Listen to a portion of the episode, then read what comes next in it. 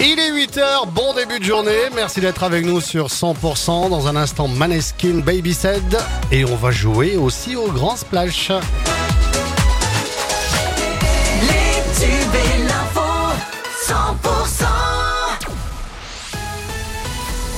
L'actu dans le Tarn et le Lauragais, c'est avec Axel Marouga. Bonjour Axel. Bonjour Fred, bonjour à tous. Les coureuses du Tour de France Femmes sont arrivées à Albi hier, place du Vigan. En tête, la jeune Allemande Ricarda Bauernfeind. Le maillot jaune, quant à lui, est toujours détenu par la Belge Lotte Kopecky. Et aujourd'hui, le peloton repart depuis euh, le boulevard Général Sibyl à 14h30, direction Blagnac. Une fanzone sera d'ailleurs ouverte au public de 11h à 18h, place euh, La Pérouse. Mais tout ça, bien sûr, ça veut dire de nouveaux changements côté euh, circulation et stationnement ce vendredi, Marion Chouli. Et oui Axel, fermeture de la circulation de 10h à 16h aujourd'hui aux abords de l'événement, comme par exemple sur le boulevard Général Sibyl, bien sûr c'est la ligne de départ, mais aussi place Sainte-Cécile, l'avenue Gambetta, l'Élise Jean Moulin ou encore euh, le boulevard euh, Andrieux.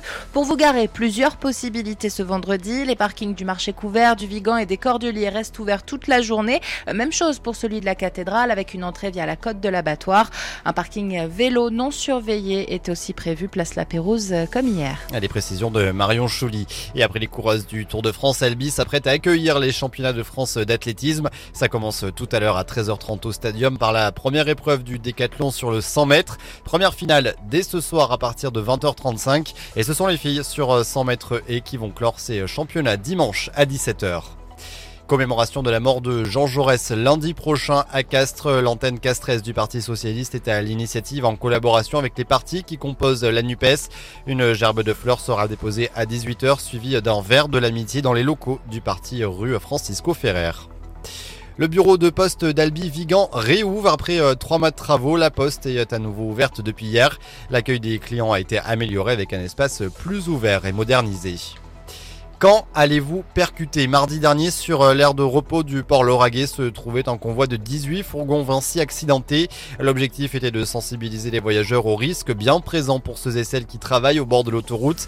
À ce jour, ces 31 fourgons percutés, ce qui représente un véhicule heurté chaque semaine.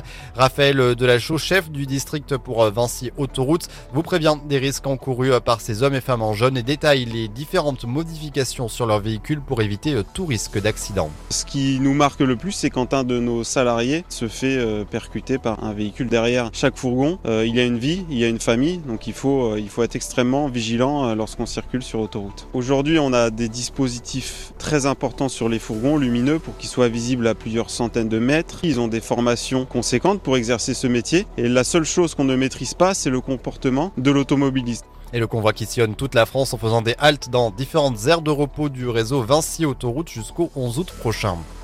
Et les festailleurs de tout le département ont rendez-vous euh, ce soir à Castres. Euh, Le Pop Art organise euh, sa propre petite feria. Ça commence à 18h avec comme dress code bien évidemment le bleu et le blanc. Elle se continuera demain et 2000 euros de cadeaux sont à gagner ce week-end. Dans le reste de l'actualité en France, Gérald Darmanin a pris la parole hier pour la première fois depuis le début de la crise qui agite la police, disant comprendre la colère des policiers au moment où leurs protestations liées à l'incarcération de l'un des leurs ralentissent l'activité judiciaire.